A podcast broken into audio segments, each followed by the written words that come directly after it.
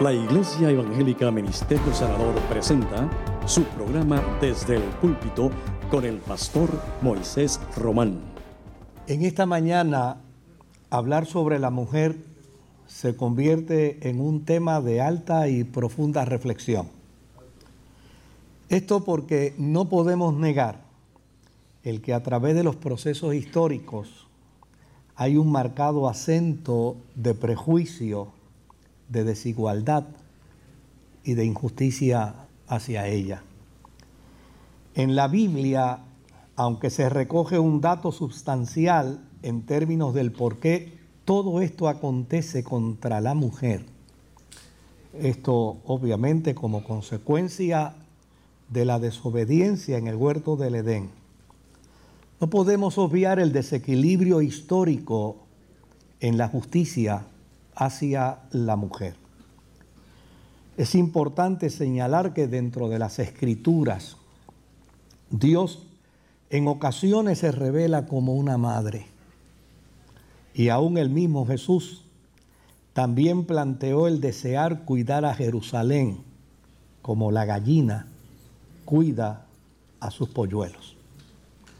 Sin embargo, aunque es sustancialmente poca la información presentada en la Biblia sobre las hazañas, intervención, funciones y tareas de la mujer, la Biblia tiene varios ejemplos de mujeres temerosas de Dios que marcaron hitos extraordinarios, difíciles de olvidar. Ellas sirvieron como instrumentos útiles de bendición para sus tierras y aún para el mundo, para su tiempo y para el nuestro, para el pasado y para el presente. La historia de Ruth y de Noemí no meramente es una historia pasajera en las Sagradas Escrituras. Ella delinea el curso del cumplimiento profético de Dios con la llegada de un Mesías. Es a través de una moabita y de una mujer judía que se demarca en el escenario profético la ruta para la llegada del rey David y posteriormente para el cumplimiento profético del Mesías. Estas dos mujeres representan dos columnas extraordinarias en el proceso transicional para la llegada del Salvador y el cumplimiento de un redentor para el mundo. Lo que esto quiere decir es que la Biblia nos presenta a dos mujeres que sirven de puentes para el propósito de Dios a nivel mundial. Lo mismo pudiéramos decir de Sara, la mujer que se aventuró junto a su esposo para soñar en la esperanza, con promesas extraordinarias que harían de una pequeña familia una gran nación de una familia politeísta, una que reconocería a un solo y verdadero Dios. Sara fue el orgullo de Israel, al punto que la ubican como una mujer hermosa, aunque como humana procura interpretar el insondable pensamiento de Dios y erró. No obstante, no dejó de creer que Dios podía obrar en favor de su vida. En Génesis 21:6, ella testifica, Dios me ha hecho reír y todos los que se enteren de que he tenido un hijo se reirán conmigo. Lo que esto implica es que Sara está consciente que será admirada por vivir dentro del marco del favor de Dios. ¿Quién pudiera olvidar la historia de Miriam, hermana de Moisés, quien creció como esclava en Egipto, mas tuvo la bendición de en su tarea de esclavitud cuidar de su hermano Moisés cuando iniciaba en sus primeros días de vida? Posteriormente, y en medio de la liberación del pueblo hebreo, ella se convirtió en un instrumento de Dios como profeta y es registrada como una de las primeras salmistas del pueblo hebreo. En Éxodo 15, 21 observamos el espíritu de profunda motivación que impartía al pueblo de Dios. Esta mujer que deseaba, que planteaba la invitación a quienes desearan ser liberados, pidiéndoles que cantaran en el Señor, pues se ha coronado de triunfo arrojando al mar al caballo y al jinete. Esta mujer, Miriam, es capaz de probar que en Dios se crece desde la esclavitud hasta el ministerio del propósito divino. Cuando uno mira la pasarela de los héroes de la fe en el libro de Hebreos, en el capítulo 11, puede observar allí el nombre de una mujer particular. Qué interesante, que está denominada como una mujer héroe de la fe.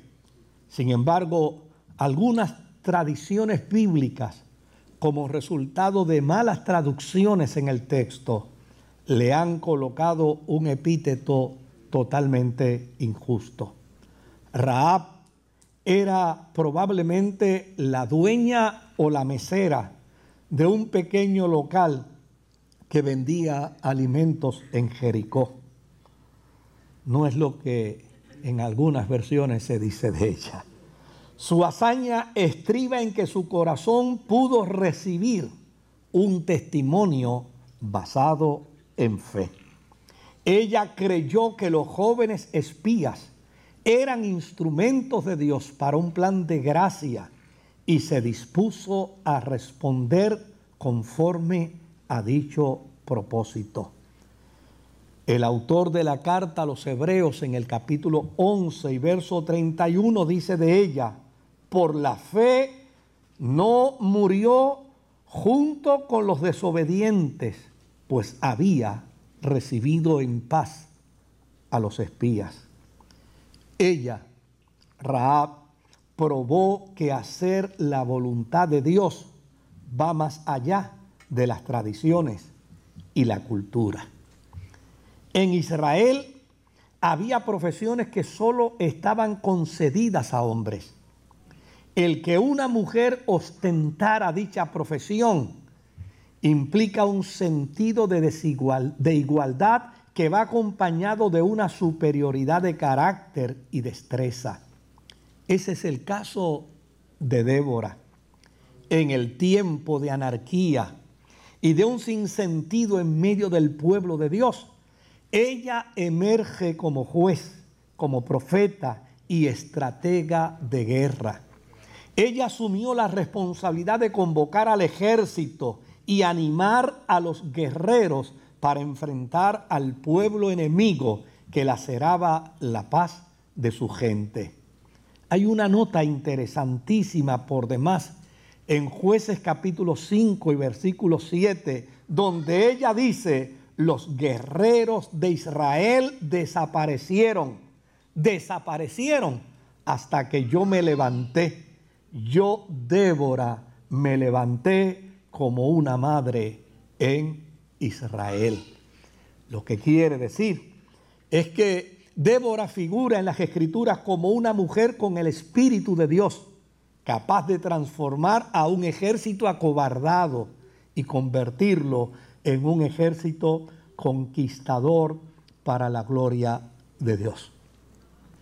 Dentro del marco neotestamentario, Encontramos también mujeres de trascendencia y capaces de servir como modelos para la vida de todos los seres humanos. Un digno ejemplo de ello es María, la madre de nuestro Salvador. No la distinguen títulos académicos, ni el pertenecer a una esfera social de vasto reconocimiento. Es su humildad, su obediencia, y su arrojo para hacer la voluntad de Dios, lo que la distingue sin importar las consecuencias. ¿Quién podrá olvidar esa expresión de Lucas capítulo 1 y verso 38, donde ella dice, aquí tienes a la sierva del Señor, haz conmigo como has dicho. lo que plantea es que María es el ejemplo de una mujer sometida a Dios hasta las últimas consecuencias. También en el Nuevo Testamento, resultado de malas traducciones, se hace injusticia a una de las mujeres con mayor marca de instrumentalidad en las manos de Dios.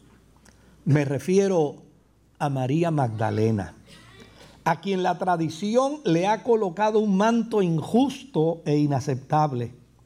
Esta mujer, una fiel seguidora de Jesús, le acompañó hasta la crucifixión y posteriormente, muy de mañana, fue hasta la tumba para ungir su cuerpo. El dato del resucitado la convierte en la primera exponente de esa proclamación. Su discurso provocó la necesidad de corroboración por parte de otros, pero su verdad es tan irrefutable que nadie hoy duda de que fue la primera en encontrarse con el resucitado y proclamarlo. Lo que quiere decir es que María Magdalena se convierte en el vivo ejemplo de una mujer que en medio del temor proclama la resurrección de Jesucristo para que otros vivan la experiencia de la valentía. Hay una expresión en la Biblia escrita por Pablo en su carta a los romanos, en el capítulo 16, donde él habla de una pareja que arriesgaron su vida por salvar la de él. Ella se llama Priscila, una gran maestra, conocedora de la ley judía y con una revelación capaz de reinterpretar la escritura antigua a la luz de Jesús como el Mesías. Su capacidad de líder la lleva a desarrollar el carácter y el ministerio de Apolo para la gloria de Dios. Su capacidad de liderazgo es tan extraordinario que Pablo rompe la tradición romana y judía mencionándola a ella primero que a su esposo. No solo esto, también la llama colaboradora, que quiere decir apóstol como yo soy apóstol. Su capacidad de cooperación y de dinamismo la hacen brillar con luz propia en medio de un escenario masculino, incluyendo a su esposo Aquila. Lo que revela es que una mujer en Dios puede trascender aún en medio del prejuicio. Pudiera seguir mencionando nombres de mujeres que aunque en número reducido están mencionadas en las escrituras, comparados con algunos hombres, no así son sus hazañas, dadas sus trascendencias extraordinarias. Pero realmente el tiempo, el tiempo no es mucho, no es mucho hoy. Lo que me resta es poder compartir con ustedes y contemporizar la expresión proverbial que dice, muchas hicieron el bien. Tal vez repasando esa lista de mujeres en el Antiguo y en el Nuevo Testamento pero cuando leemos el texto, el texto tiene vigencia hoy para decirnos, muchas hicieron en el pasado el bien, pero hoy tú sobrepasas a todas. De esta manera planteo que si bien es cierto hay mujeres en la Biblia que se distinguen por servir de puerta para el propósito de Dios en el mundo, para ser admiradas por poseer el favor de Dios, para poder probar que en Dios se crece de lo simple a lo excelso, que pueden demostrar que hacer la voluntad de Dios va más allá de las culturas y de las tradiciones, que con el Espíritu de Dios se puede transformar un ejército acobardado y convertirlo en un ejército valiente que se puede estar sometido a Dios hasta las últimas consecuencias. En medio del temor se puede proclamar al resucitado y se puede trascender en medio del prejuicio. Cada una de ustedes, mujeres de Dios, pueden sobrepasar a cualquiera de ellas. Que el Señor les bendiga, que la gracia de Dios sea sobre todas las madres que habitan nuestra tierra, no importa del país de donde sean, y por sobre todas las cosas, hoy y en estos días, cuando el testimonio del amor de una madre por el vientre y por la criatura que está en el vientre se hace resaltar en nuestra tierra como una melodía extraordinaria. Que el Señor les bendiga. Les invito a estar puestos en pies.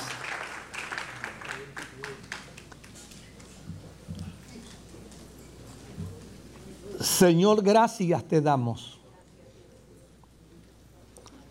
por el privilegio de tu amor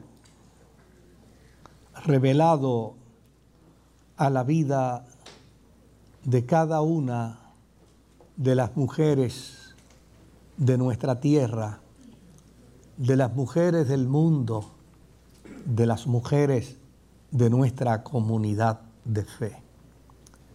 Gracias te damos, Señor, porque el testimonio de cada una de ellas revela ese marcado acto de tu gracia soberana, impartiendo en ellas dones y capacidades para bendición, no solamente a sus familias, sino también a los que están en su entorno.